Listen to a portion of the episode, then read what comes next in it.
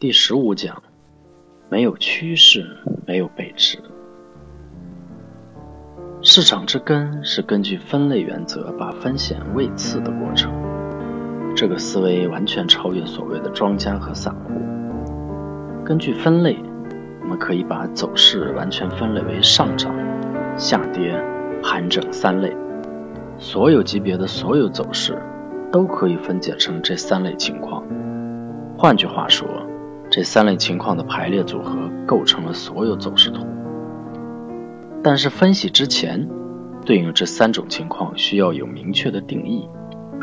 禅师给出的定义如下：上涨，最近一个高点比前一个高点高，且最近一个低点比前一个低点高；下跌，最近一个高点比前一个高点低。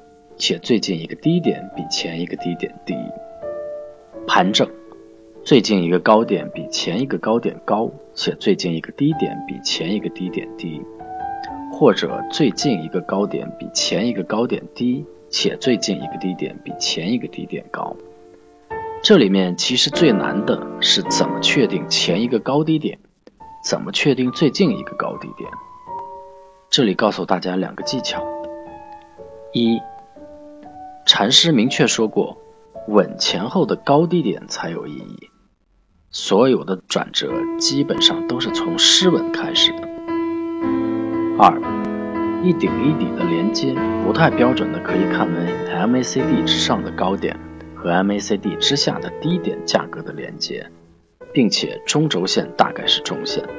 这个判断虽然不十分标准，但是如果对看盘形成直觉的话，也够用了。下面重点讨论转折。转折有两种。第一种情况，失稳后继续原趋势，形成陷阱后回头，制造出转折。第二种情况，出现盘整，以时间换空间的形成转折。第一种情况最大的标志就是所谓的背驰了。必须注意，没有趋势，没有背驰，在盘整中是无所谓背驰的。这点是必须特别明确的。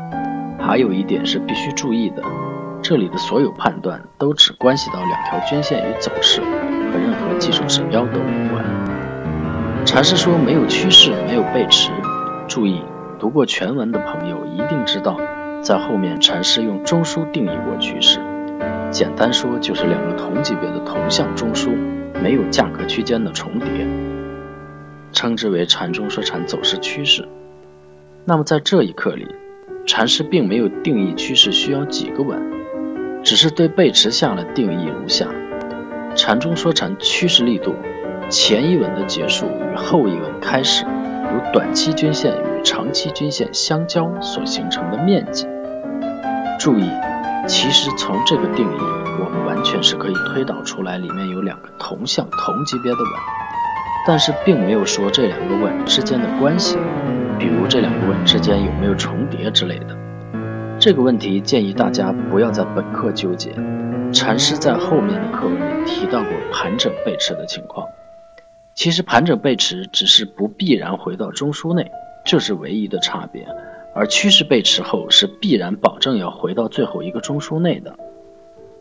在你不能建立自由盘感之前，可以完全只观察和介入最可靠的情况。